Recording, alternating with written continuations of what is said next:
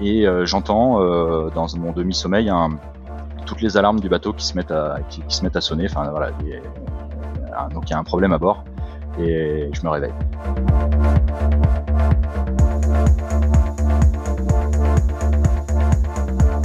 Voilà, la barre ne répond pas. On est en pleine nuit, on fait route vers la Terre, on est à une heure euh, des cailloux, euh, quelque chose comme 6000, et là il faut euh, gérer la situation. Mieux vaut être à terre et regretter de ne pas être en mer que l'inverse. Vous avez remarqué, en mer, certaines situations peuvent rapidement devenir très très compliquées si on cumule les facteurs de risque, comme les pannes, la météo ou encore un équipage sans aucune expérience. Je m'appelle Étienne, bienvenue sur Canal 16, le podcast où on partage vos galères en mer pour permettre à chacun de bénéficier de l'expérience des autres. Cet épisode est dédié à Dessine-moi la high-tech. Pour vous la faire courte, c'est une asso dont je fais partie qui intervient dans les hôpitaux pour faire rêver les enfants hospitalisés malades du cancer en leur proposant des ateliers high-tech type drone, robot, VR et également soutenir la recherche oncopédiatrique. Dessine-moi la high-tech est une association d'intérêt général N'hésitez pas à aller voir leur site, suivez-la sur les réseaux sociaux. L'asso a autant besoin de fonds que de communication.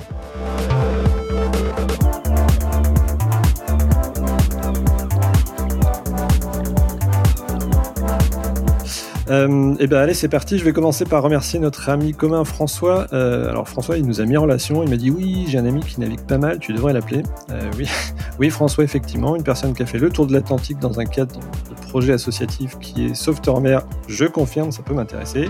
Bonjour Thibaut. Bonjour Étienne. Allez, ben écoute, je vais te laisser te présenter et puis d'ailleurs présenter éventuellement tes projets. Oui, merci Étienne.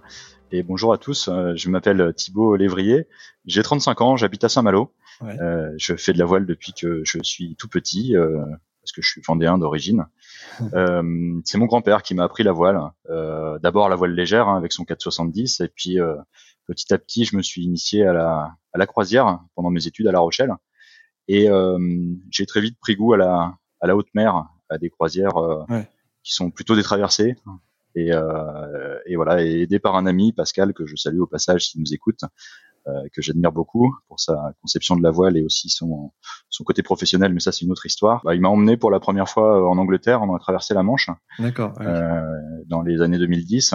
Et, euh, et, ensuite, je me suis essayé à une première traversée de l'Atlantique euh, en 2012 comme équipier, une transatlantique retour. Ouais. Euh, voilà, donc j'ai vraiment pris goût à, à la haute mer et, euh, et j'ai toujours continué aussi la voile légère. voilà, jamais en compétition, toujours sur ce mode croisière plaisir et euh, pourquoi pas associatif. Hein, J'ai été euh, chef euh, scout marin pendant, un temps. et puis, comme tu l'as dit, je me suis engagé dans un tour de l'Atlantique en 2019. D'accord, oui, donc c'est assez récent. C'est assez récent. Et tu mentionnais des projets associatifs ou des. C'était pas juste juste une balade autour de l'Atlantique. Il y avait un projet associatif autour de ce tour de l'Atlantique? Tout à fait. Donc, je vais donner un petit peu de contexte pour euh, ce tour de l'Atlantique. Euh, ça, part d'une histoire d'amitié entre euh, mon frère et Alexandre, euh, Alexandre Alain. Et Alexandre, il est atteint de la mucoviscidose et en 2017, il a été greffé de deux poumons. C'est quelqu'un qui a une force immense et qui aime relever des défis malgré sa maladie. Et en 2014, il est parti avec mon frère faire un tour d'Europe dans une vieille voiture qu'ils avaient retapée. Moi, j'ai connu Alexandre à cette euh, époque-là. Euh, et suite à sa greffe, euh, il, a, il, avait envie de repartir sur un projet. Mmh. Et moi, qui avais aussi cette idée de projet voile, euh, et ben voilà, on a euh, on a donné un sens à ce voyage à la voile en, en lui proposant de, de, venir à bord avec nous. Euh, donc un équipage composé de mon frère, d'Alexandre, de Jérémy, un ami, et moi-même. Donc quatre quatre personnes. Euh, et nous avons préparé pendant un an ce, ce, voyage à la voile avec un but euh, symbolique et solidaire hein, qui était de porter un message d'espoir. Euh, et le message, c'était que malgré la maladie, malgré un handicap, on peut aller au bout de ses rêves et on peut euh, mener à bien des, des, des projets. Ouais, super. D'ailleurs, il y a une super belle vidéo, je crois, c'est au moment où il part, euh, une, un beau, un beau teaser de, de, de, de ce projet-là. On, on, le mettra en description. C'est vraiment une belle vidéo. Il y a une bonne, bonne production autour. on a fait beaucoup de communication, effectivement, sur ce projet, avec un an de préparation. Euh, et euh, le bateau, le projet s'appelait Ahoy, AHOY, Alpha Hotel Oscar Yankee. Et donc si on tape AOI Sailing dans Google ou autre, on doit trouver pas mal de voilà de, de reports presse ou de ou de vidéos effectivement sur ce tour de l'Atlantique. Super, on mettra tout ça dans les descriptions. Si j'ai bien compris, euh, c'est parti pour un, pour un tour de l'Atlantique où tu vas nous, nous raconter euh, quelques petites anecdotes et puis surtout bah, tes conseils autour, de, autour peut-être de la préparation d'une manière plus globale d'un tour de l'Atlantique, d'une manière plus générale des conseils autour de la, de la navigation. Je te laisse là.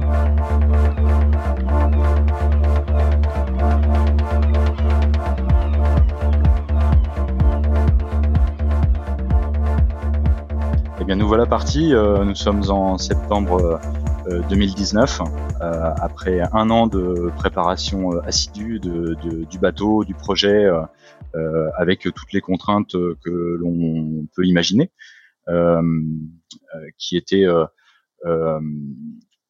particulières dans notre cas aussi, puisque avec Alexandre à bord, il a fallu faire quelques adaptations à ce projet hein, pour qu'il puisse euh, le suivre, euh, euh, être à bord avec nous en fait pendant pendant tout le parcours. Par exemple, on a dû revoir un peu l'itinéraire initial en évitant certains pays, comme le Cap Vert ou le Brésil, hein, qui étaient à la base sur le sur la carte du parcours. Euh, parce que par exemple là-bas il y a la possibilité d'avoir la fièvre jaune, il faut se faire vacciner et lorsqu'on a la mucoviscidose et qu'on est greffé, on peut pas forcément euh, disposer de ces vaccins-là. Mmh. Euh, voilà, donc on a adapté le parcours, on a travaillé avec les médecins pour que ce soit rendu possible, on a équipé le bateau de certains équipements ou stocks de médicaments hein, pour que qu'Alexandre puisse être avec nous à bord. Et on a prévu une logistique aérienne parallèle, hein, de sorte à ce qu'Alexandre puisse rentrer tous les deux mois en France, à mmh. Nantes, où il est suivi, pour des check-ups. Ah super. Euh, et donc on est parti euh, du port de Saint-Gilles-Croix-de-Vie euh, en septembre, mi-septembre 2019, avec une première escale à La Rochelle où on était invité pour le pour le Grand Pavois. et on a pu exposer le bateau là-bas. En regardant passer une très belle fenêtre météo qui nous aurait bien aidé à, à, passer le golfe de Gascogne. Et pour ceux qui se rappellent de cette période-là, euh, juste après le Grand Pavois de La Rochelle, donc fin septembre, euh, c'était aussi le départ de la Mini Transat 2019. C'est pour ça que voilà, on peut on peut se repérer d'un point de vue météo euh, avec cet événement médiatisé. Ouais. la Mini Transat a été décalée de 15 jours parce qu'il y a eu plusieurs passages de front, dont l'ouragan Lorenzo, je crois, au large.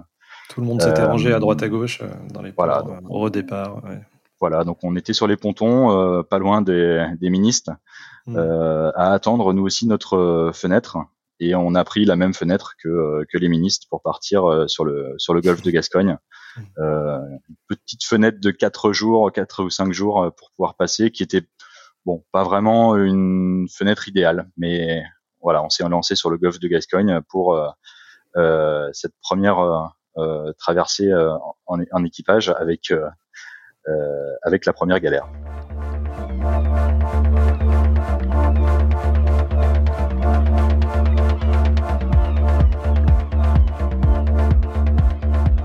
départ déjà un petit peu musclé. Oui, un départ musclé puisque bah, la houle était formée forcément avec euh, les différents passages de front euh, auparavant.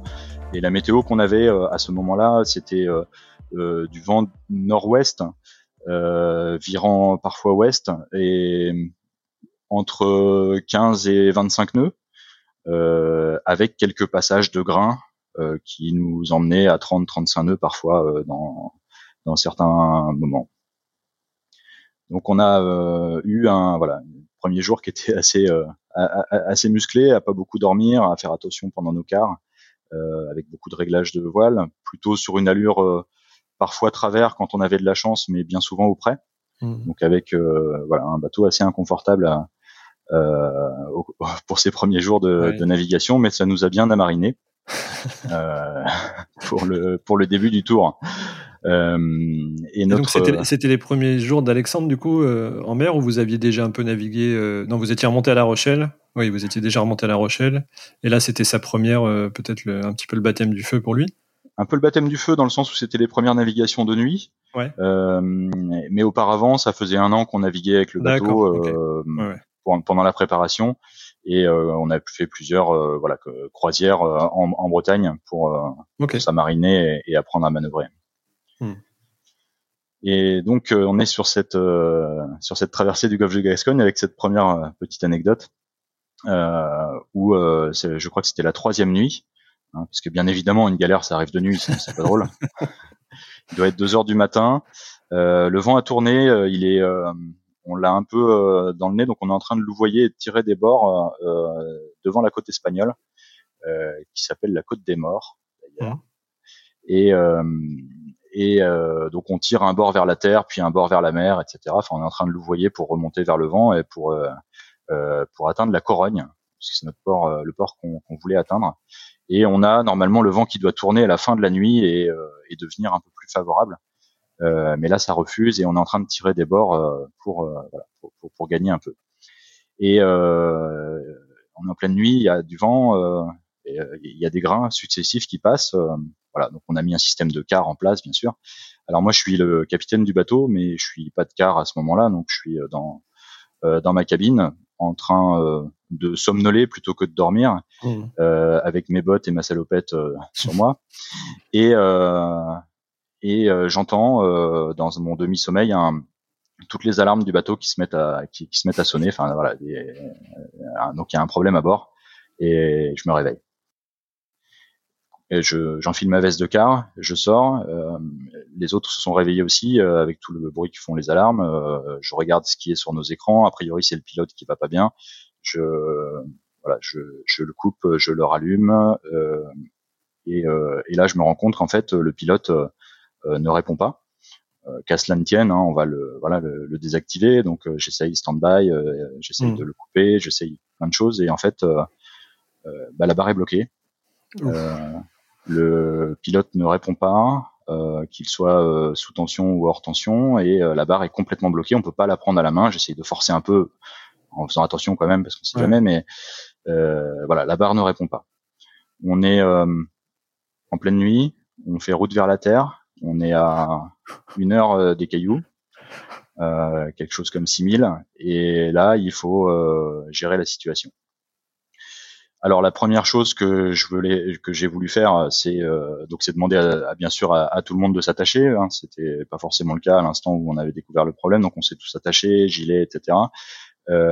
et ensuite de ralentir le bateau, voilà, pour pour essayer de pas avoir, voilà, de, de, de, de retarder le l'éventuel impact.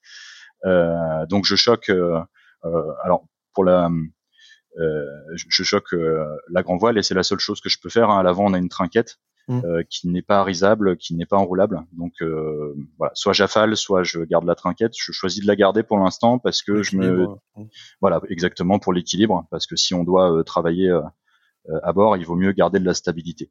Et puis je peux pas faire grand chose d'autre, je peux pas abattre, j'ai plus de barre, donc je peux voilà, je peux que essayer de réparer le problème. Donc j'arrive à perdre un, un, nœud de vitesse, mais il y a pas mal de vent et on se fait quand même euh, euh, amener à bonne vitesse vers euh, vers la côte. Donc il est temps d'agir. du coup, je décide de bah, de, de marnacher et de descendre sur la jupe pour avoir accès au pilote. Euh, il se trouve que sur la jupe, comme on est parti en voyage, on a des jerrycans de, de gasoil qui sont qui sont là. Euh, donc, euh, bah, on forme une chaîne humaine en fait pour passer des jerrycans de 20 litres euh, donc une vingtaine de kilos euh, dans un bateau qui gîte en pleine nuit euh, à, à l'intérieur pour les pour pouvoir avoir accès aux au pilotes. Euh, voilà, je, je, donc je suis sur la jupe, je suis trempé, euh, je, suis avec mon tournevis et, et je dévisse le, le capot d'accès au, pilote, euh, qui est qui est au niveau du secteur de barre, enfin en, dessous, mais je dois être sur la jupe pour le pour le faire. donc une fois qu'on a dégagé l'accès, on a déjà perdu 10 minutes. Euh, je me retrouve en train de dévisser et c'est pas simple hein, de dévisser des mmh. Euh, dans cette position-là, euh, les quatre vis qui, qui ferment le capot, je crois que j'en perds deux sur les quatre. Enfin bon, euh, mais j'accède au pilote et là, euh, je vois qu'effectivement le, bah, le vérin est complètement en travers et parce qu'il y a une pièce qui s'est complètement, je croyais qu'elle était cassée, il s'avérera qu'elle était dévissée, mais du coup le, le, pilote est en travers et le vérin est en travers et bloque complètement le secteur de barre.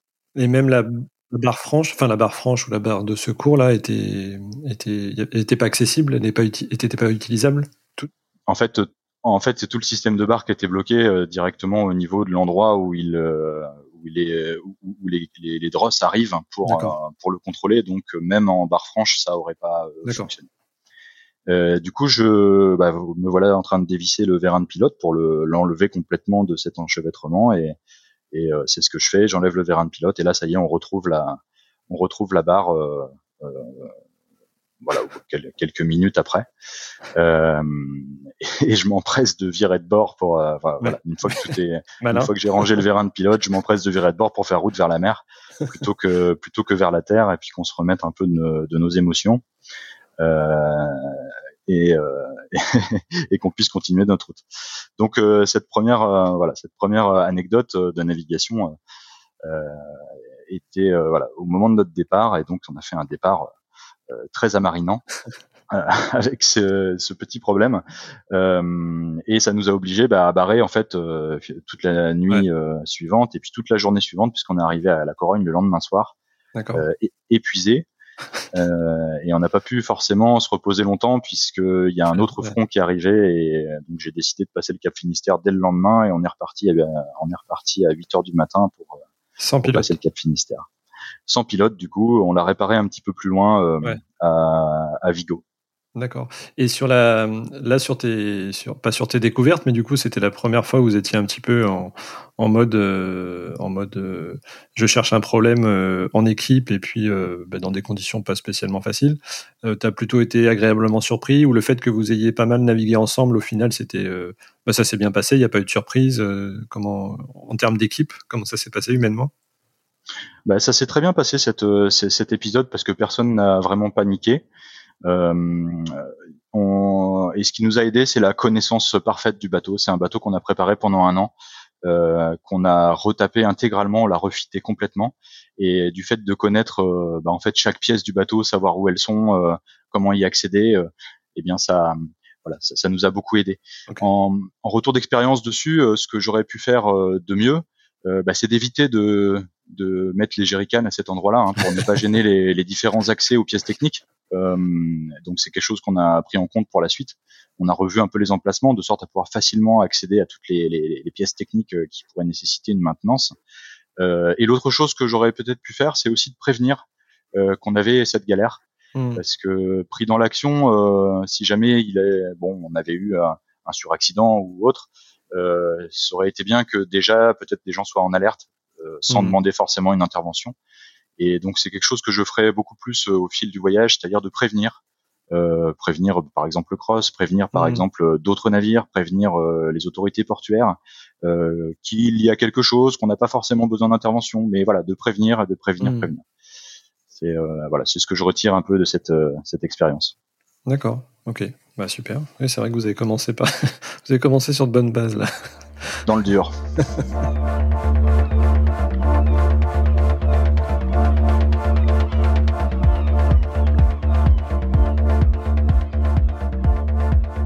ben, on continue le voyage.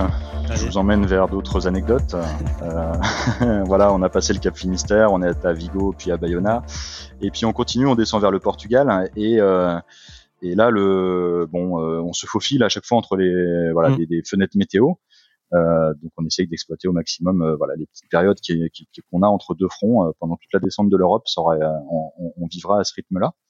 Et et euh, sur un ponton à Bayonne, je crois, euh, j'aime bien parler toujours de notre prochaine destination aux gens du, du coin qui nous renseignent un peu sur les, bah, voilà, les, les, petits pièges à éviter. Et notre destination suivante était Porto, euh, au Portugal. Et, quelqu'un m'avait dit sur le ponton, attention, à Porto, c'est l'entrée dans une rivière et parfois euh, de, rentre pas de nuit parce qu'elle est assez euh, étroite et puis pas très bien éclairée. Et il peut y avoir un, certain ressac à un certain moment et donc euh, évite de rentrer de nuit. je, calcule ma navigation de sorte à ce qu'on arrive euh, en, fin d'après-midi là-bas. Et, euh, puis, bah, au fur et à mesure de la navigation, le vent, le vent faiblit, faiblit, faiblit.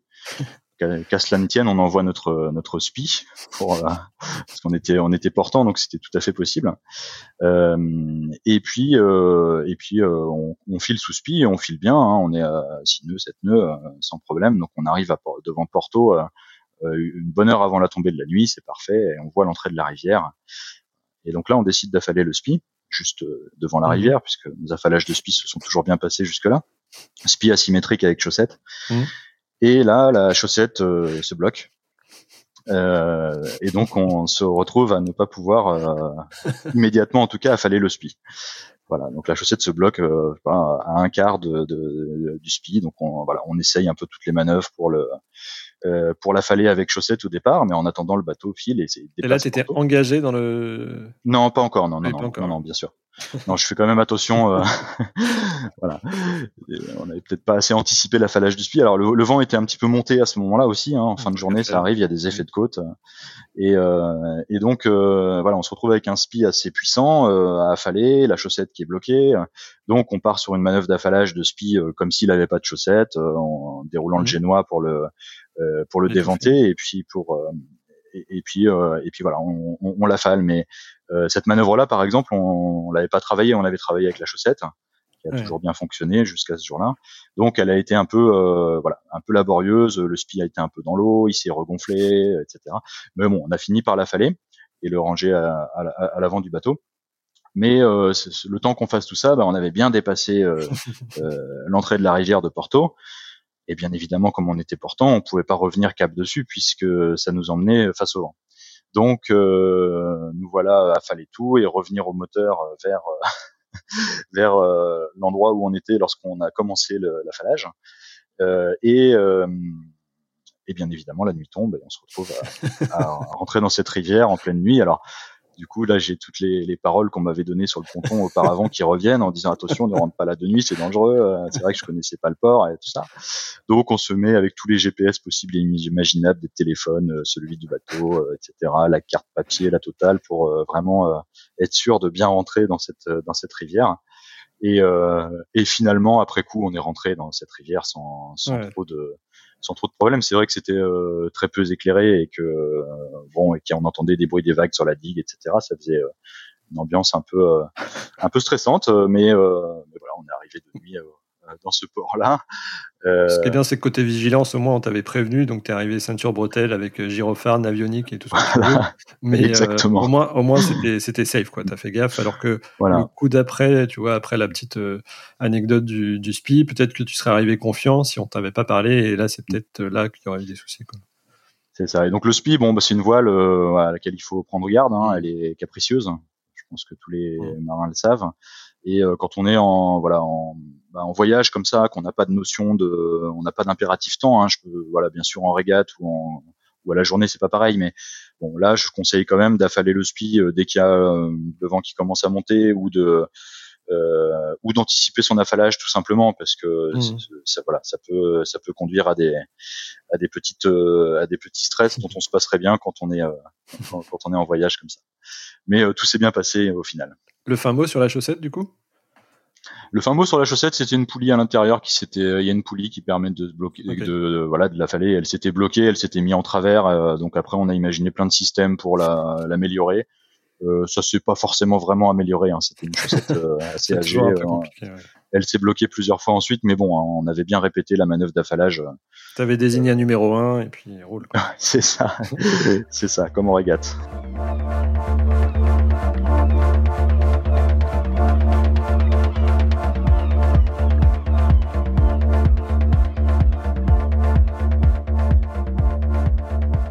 On continue le voyage euh, et la descente de l'Europe, comme je vous ai indiqué, avec des voilà quelques dépressions et puis euh, des navigations assez musclées jusque jusqu'à jusqu'aux Canaries en fait. Hein. on a eu euh, on a eu du temps assez assez costaud, mais jusque là tout s'est tout s'est bien passé et puis on a préparé notre transatlantique au départ de Las Palmas des Grandes Canarias et on est parti au mois de décembre, début décembre, avec un, un objectif d'arriver à Noël qu'on ne tiendra pas. on est arrivé le 28 décembre euh, à la Martinique. Euh, et donc on a eu une transatlantique qui s'est euh, très bien passée avec euh, voilà, toujours du vent portant. Euh, mais néanmoins quand même une petite anecdote euh, de galère en mer au milieu de l'Atlantique en fait. Bon, j'avais tous les jours, je faisais des contrôles un petit peu du bateau. bon bah voilà, les pièces diverses et variées. J'allais voir le pilote, j'allais voir euh, l'état des haubans, euh, les voiles, enfin.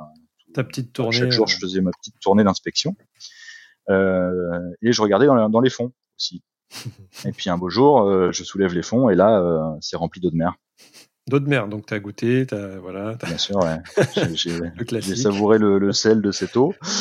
Euh, et, euh, et donc, euh, bah, forcément, inquiétude. Alors, on peut se dire, bon, il y a eu, euh, c'est vrai qu'on a eu peut-être quelques vagues qui sont passées dans le cockpit et qu'on mouillé l'intérieur. On a peut-être, bon, donc on assèche tout, pompe de cale et puis bassine et, et, et, serpillière pour tout assécher et voir si ça revient. Deux jours, deux, le lendemain, ça revient un peu, puis le surlendemain, pas beaucoup plus, puis le jour d'après encore un peu. Puis en attendant, on cherche une éventuelle euh, entrée d'eau, quoi, mais on n'en voit pas. Et euh, en, et donc ça, voilà, c'est quelque chose qui contribue un peu aussi au stress de se dire mais pourquoi j'ai de l'eau qui rentre dans mon bateau? Euh, Pourquoi j'ai, euh, pourquoi euh, c'est intermittent? Pourquoi qu'est-ce qui se passe? C'est de l'eau de mer. Ça ne peut pas s'améliorer tant que j'aurais pas trouvé l'origine. Hein, ça peut que s'aggraver. Donc euh, est-ce que c'est quelque chose qui est en train de craquer? On a pensé à plein de choses. Est-ce que ce sont les boulons de qui? Est-ce que, enfin, d'où ça vient quoi?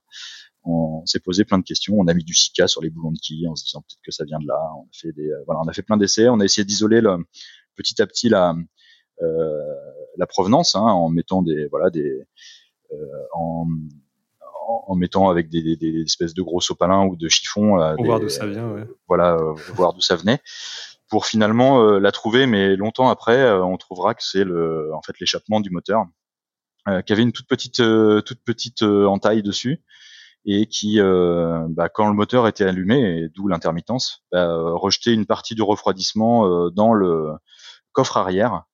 voilà, mais comme l'eau, nous on l'a trouvé au niveau du puisard sous la table euh, du carré, euh, c'était compliqué d'imaginer qu'elle venait du coffre arrière. Donc euh, voilà, ce que je retiens, c'est que les voilà, les, un bateau que ça communique beaucoup. Hein, mm. les, en tout cas, l'eau ruisselle de partout, et là où on voit de l'eau, c'est pas forcément l'endroit de la de la de la fuite. Euh, et que c'est important d'aller la trouver cette fuite parce que c'est vraiment pas rassurant d'avoir un bateau qui se remplit d'eau. Euh, même même même si c'est par intermittent, c'est à petite euh, par petit volume comme ça. Donc il faut euh, voilà vraiment investiguer. Et puis ce tuyau d'échappement, je l'ai quand même trouvé sur beaucoup de bateaux. Hein, cette panne de voilà du tuyau d'échappement qui, qui est fissuré. Et ça t'est arrivé la première fois que tu t'en es aperçu Ça t'est arrivé combien de temps Enfin, le, moment estimé d'arriver pour toi, c'était combien de temps après normalement? C'était, t'étais en plein milieu, t'étais à deux jours de l'arrivée? C'est ça. Il nous restait encore une dizaine de jours avant d'arriver. Donc il y a un petit sujet quand même quoi. T'étais pas à deux jours de l'arrivée. Ouais. Hmm. C'est ça, on est à 10 jours de l'arrivée, on est en pleine mer. On a mis 21 jours à traverser entre Las Palmas des Grandes Canarias et le, le Marin à la Martinique. Hmm. Donc là, ça, ça, reboucle un petit peu avec ce que tu disais tout à l'heure, où il faut vraiment bien connaître son bateau. Et puis l'autre, l'autre chose dans ce genre de transat, en fait, c'est que mais ta petite visite euh, journalière, il faut, faut pas la louper parce que. C'est ça.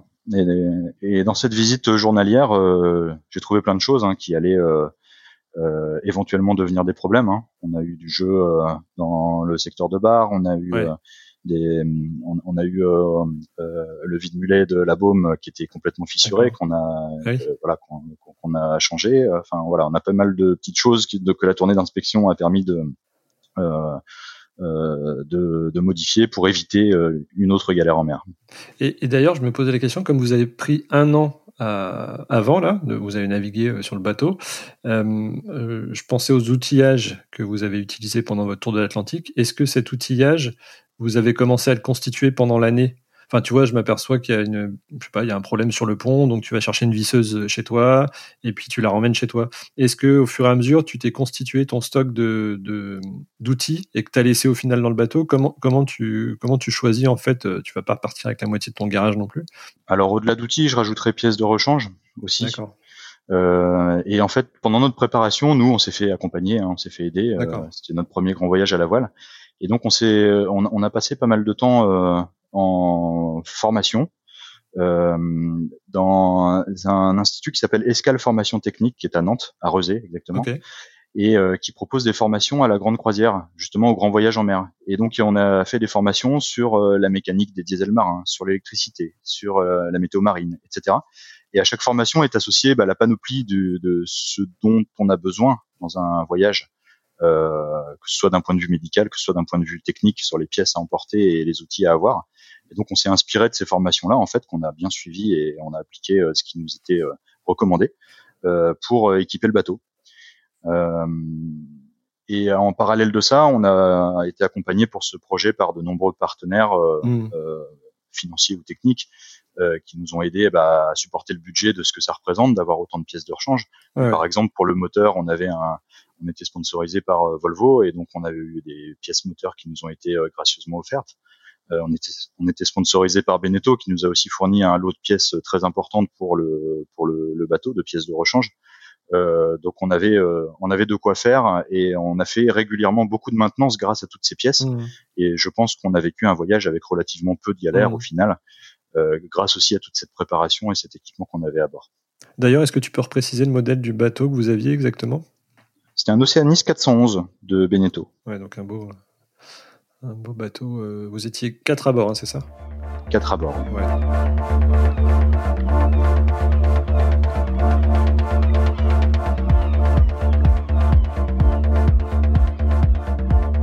Et donc vous êtes arrivé un jour en Martinique? On est arrivé en Martinique et nous voilà dans les Caraïbes euh, pour euh, quelques, quelques mois avant une transatlantique retour qui n'aura pas lieu à cause du confinement ah et du Covid qui est tombé euh, en mars, euh, mi-mars 2020. Euh, mais on est resté un peu plus de trois mois dans les Caraïbes. sans restriction à pouvoir naviguer dans les différentes îles du sud des Antilles. Donc bah, Saint, voilà Sainte-Lucie, Saint-Vincent, les Grenadines, bah, la Martinique, la Dominique, etc.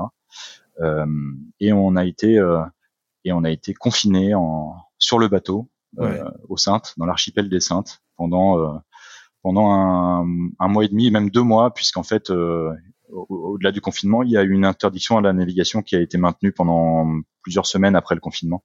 Donc on a été complètement bloqué. Et ça, c'est aussi, ça peut être aussi euh, vu comme une galère, hein, puisqu'en fait, euh, bah, il n'y a pas que des galères techniques, il y a aussi des voilà des problèmes quand on voyage comme ça, des problèmes d'ordre administratif euh, ou euh, mm. euh, ou réglementaires qui qui peuvent très vite vous embêter sur un voyage. Et dans les bateaux qu'on avait autour de nous, il y avait plein plein de voilà de, de sujets de cet ordre-là qui existaient. Hein, ça peut être quand on a un animal à bord, ça peut être très embêtant pour débarquer à tel ou tel endroit. Mais bon, là, en l'occurrence, pour nous, c'était un confinement, une interdiction stricte de naviguer. Donc on, a, on est resté sur une bouée pendant deux mois euh, en, en, dans un format de confinement comme euh, comme vous l'aviez en métropole, hein, c'est-à-dire euh, voilà autorisation de sortie, etc. bon, plus sympa que dans un appartement parisien, c'est sûr, mais voilà dans cette dans cet archipel des Saintes. Et à ce moment-là, Alexandre est rentré puisqu'il avait des soins, il avait des soins à recevoir et on a décidé qu'il ne revienne pas pour la suite puisqu'en fait c'était euh, bah, compliqué vis-à-vis du Covid, vis-à-vis des liaisons aériennes euh, et de toutes les restrictions qu'on a pu avoir, qu'on maîtrise pas. Et sur le projet, sur les, sur la volonté initiale autour du projet avec Alexandre, euh, quel a été le bilan un petit peu du, de cette histoire? Ben, un bilan euh, euh, mitigé dans le sens où le voyage n'a pas été à son terme, mais extrêmement positif quand on voit les retombées d'aujourd'hui, puisque bah, le message est passé euh, le message que l'on passait euh, euh, pendant nos escales sur les réseaux sociaux par voie de presse s'est répandu. s'est répandu très loin puisque on a ou très haut plutôt parce qu'on a été reçu à l'Élysée euh, par Brigitte Macron qui nous qui nous a soutenu dans cette voilà dans, dans, dans l'aventure qu'on a qu'on a vécue. Alexandre est le premier le premier homme euh, atteint de mucoviscidose et greffé des poumons à avoir traversé l'Atlantique à la voile. C'est quand même une belle un bel exploit. c'est génial. Euh, mais bon, pour lui, ça continue. Hein. Euh, depuis, euh, il a plein de projets. Il a, il en a deux majeurs qu'il a déjà réalisés depuis depuis sa traversée de l'Atlantique. c'est d'avoir écrit un livre qui s'appelle Un souffle d'espoir, qui est préfacé par Brigitte Macron d'ailleurs, et que je vous invite à, à, à lire. Euh, et puis il y a quelques jours, euh, il a terminé en 5h30 le marathon de Paris. Ouf. Et La brute. Donc, donc euh, voilà, il fourmille de projets. Il vient d'annoncer sur les plateaux télé qu'il avait un, euh, un nouveau projet euh, qui, qui, qui, allait se, se dessiner. Je ne sais pas encore ce que c'est. Et, on verra, mais voilà, c'est donc effectivement très positif puisque bah, voilà, l'aventure continue pour lui avec d'autres projets. Donc c'est sûrement que cette aventure lui a plu.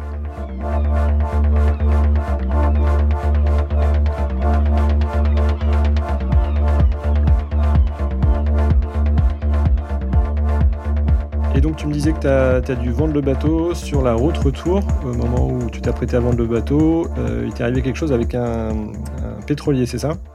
Ouais, c'est ça, et même euh, deux, petites aventures sur la route retour, puisqu'en fait on, on, partait des Saintes, ça y est, on avait enfin l'autorisation de naviguer, euh, et on avait des acheteurs potentiels pour le bateau en Martinique. Donc on, nous voilà partie des Saintes, donc là on n'est plus que trois à bord, hein. Alexandre est rentré depuis déjà deux mois, et on descend on part des on part des Saintes euh, pour aller en Martinique et donc on passe euh, à ce moment-là devant la Dominique.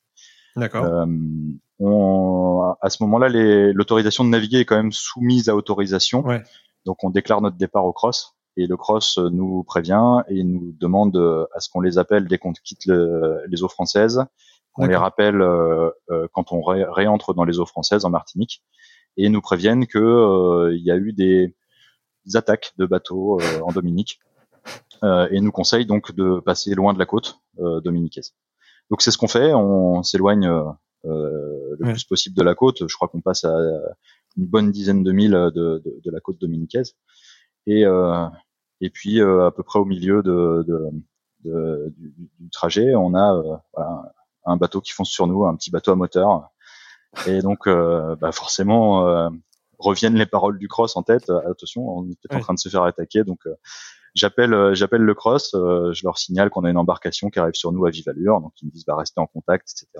Et c'est là que justement je bah, voilà j'ai appris de mes précédentes expériences de, voilà, de signaler tout de suite quand il y a quelque chose, même quand c'est rien. Et euh, ce bateau-là n'était euh, qu'un pêcheur qui passait, qui nous a fait un grand bonjour en passant. euh, donc j'ai rappelé le cross en disant que tout allait bien. Mais euh, voilà, si jamais le cross n'avait pas eu de mes nouvelles, il m'avait demandé de les appeler une demi-heure plus tard, ils auraient peut-être déclenché quelque chose. Et, et, nous, on n'aurait pas forcément été en mesure de le faire si jamais ça avait été réellement une attaque. C'est une bonne pratique, effectivement. Ouais. Voilà, et donc on continue notre route et on arrive de nuit devant la baie de Fort-de-France.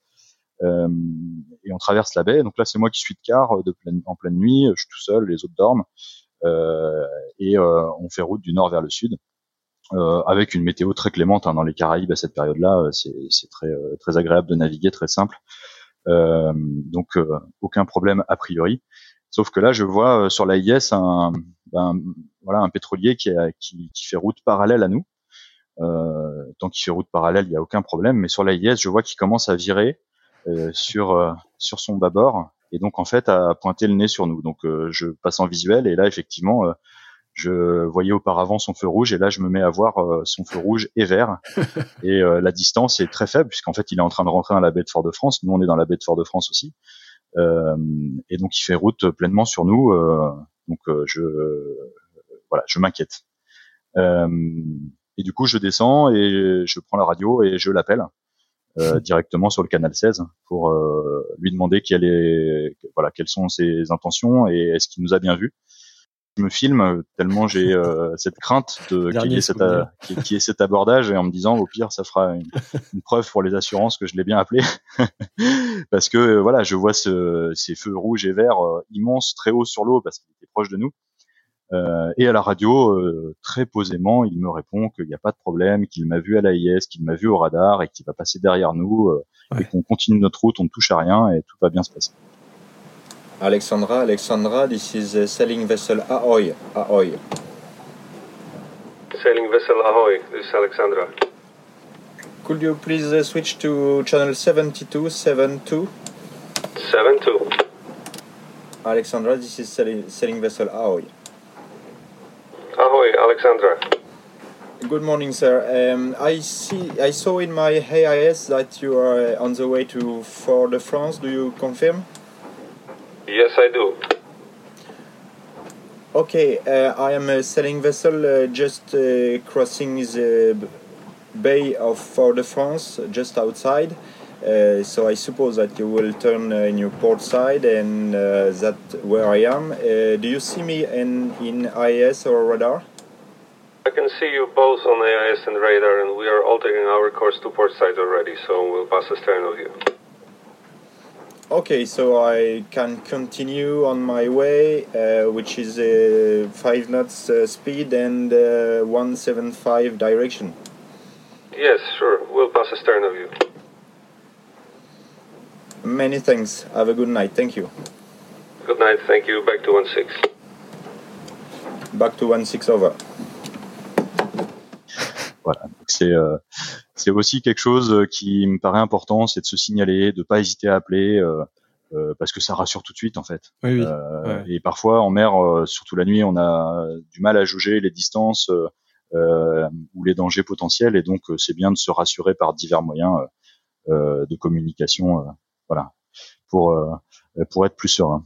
C'est vrai que ça doit être assez impressionnant et surtout le fait de voir les deux lumières là, la, rouge et la verte là, c'est vrai que ça doit ouais, être. et très haute sur l'eau parce que le bateau est proche. Donc euh, et puis euh, la nuit, on a tendance à avoir quelques hallucinations, donc euh, on se dit, on a l'impression de le voir finalement foncer sur nous, alors que non. Mais, avec la fatigue, avec voilà tout ça. Ouais. Et la radio, ça rassure.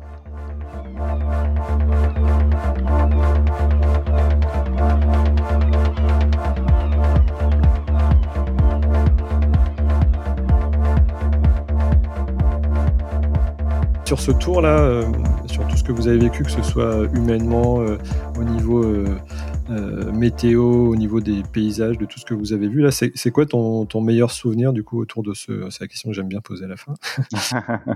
non, mais ce que je vais retenir de ce voyage, c'est la traversée de l'Atlantique, vraiment qui est qui est très symbolique. Moi, je l'avais déjà faite, mais en, tant qu'équipier, là, j'étais en tant que skipper, et en plus avec une avec Alexandre Abord qui, euh, qui, pour qui c'était euh, euh, peut-être quelque chose a priori d'inatteignable et qu'on a réussi quand même à, à faire en équipe. Euh, donc c'était extrêmement beau de se dire qu'on avait réussi ce, cet exploit quelque part, bah, de permettre la réalisation d'une transatlantique à quelqu'un qui a quelques particularités. Euh, et, euh, et, que ça se passe euh, voilà aussi bien malgré les anecdotes que j'ai pu donner hein, dans l'ensemble il faut dire qu'on a voilà on, on a traversé assez sereinement. Donc c'est c'est un très très beau souvenir. Après j'ai bon des beaux souvenirs en mer j'en ai plein hein. c'est sûr qu'à chaque fois qu'on va en mer tout, tout, tout, est différent c'est jamais une sortie n'est jamais la même que l'autre. Il y a plein de choses qu'on maîtrise pas c'est ça qui est intéressant aussi. Donc j'ai plein de choses en tête des baleines des choses voilà des, des, des, des, instants merveilleux. euh, et euh, il n'y a pas besoin d'aller euh, traverser l'Atlantique pour avoir ce, ce genre de ce, ce, genre de sentiment. Là, j'ai un autre souvenir en mer qui me qui, qui me qui me revient et qui est qui, qui, a qui était le mois dernier. Hein. Je suis parti tout simplement cinq jours en mer euh, avec ma copine euh, que, que j'embrasse fort d'ailleurs, Morgane. Euh, et on est on, on, est parti de Lorient pour aller à Groix, puis au Glénan, puis dans la rivière de Doualan et voilà, on a passé cinq jours merveilleux à bord, euh, en, avec une, une, véritable osmose, hein, à la fois des éléments euh, qui étaient euh, avec nous, avec un petit vent de, de nord-est qui aplatissait la mer, qui, était, qui a été toujours, euh, qui a légèrement tourné pour nous accompagner sur notre route dans le bon sens, avec du soleil pour la journée où on était au Glénan, avec des dauphins qui nous accompagnaient lors des navigations. Bien. Et puis voilà, bah, le soir, voilà, petite soirée en couple, apéro, etc. Vraiment extrêmement sympa et et donc euh, pour là à l'instant T, si tu me demandes quel est mon meilleur souvenir en mer, bah, c'est cette euh, c'est ces petits cinq jours euh, en croisière tout à fait côtière avec voilà tout, tout en osmose, équipage, bateau, météo. C'était c'était vraiment chouette. Elle m'a offert un petit journal de bord d'ailleurs à la fin ouais. qu'elle a fait avec des petites photos, etc. Qui est, qui est vraiment magique et que je relis de temps en temps. Donc voilà très émouvant. Je valide ce dernier souvenir, ça, ça donne ça donne envie. Euh, bah, écoute, merci Thibaut pour ce bel échange. Hein. J'ai adoré, c'est canon. François avait raison. merci beaucoup, Étienne. tu devrais l'appeler. Oui, je confirme. Euh, voilà, cet épisode touche à sa fin. Pour nous aider, n'oubliez pas, c'est 5 étoiles sur Apple Podcast. D'ailleurs, si vous embêtez ce soir à l'apéro, n'hésitez pas aussi à à prendre les iPhones de vos amis, ça marche aussi. On vous souhaite tous les deux de très belles navigations. Alors je vais mettre tous les éléments de description euh, sur le blog. et puis voilà. À bientôt Thibaut. À bientôt Étienne. Merci beaucoup.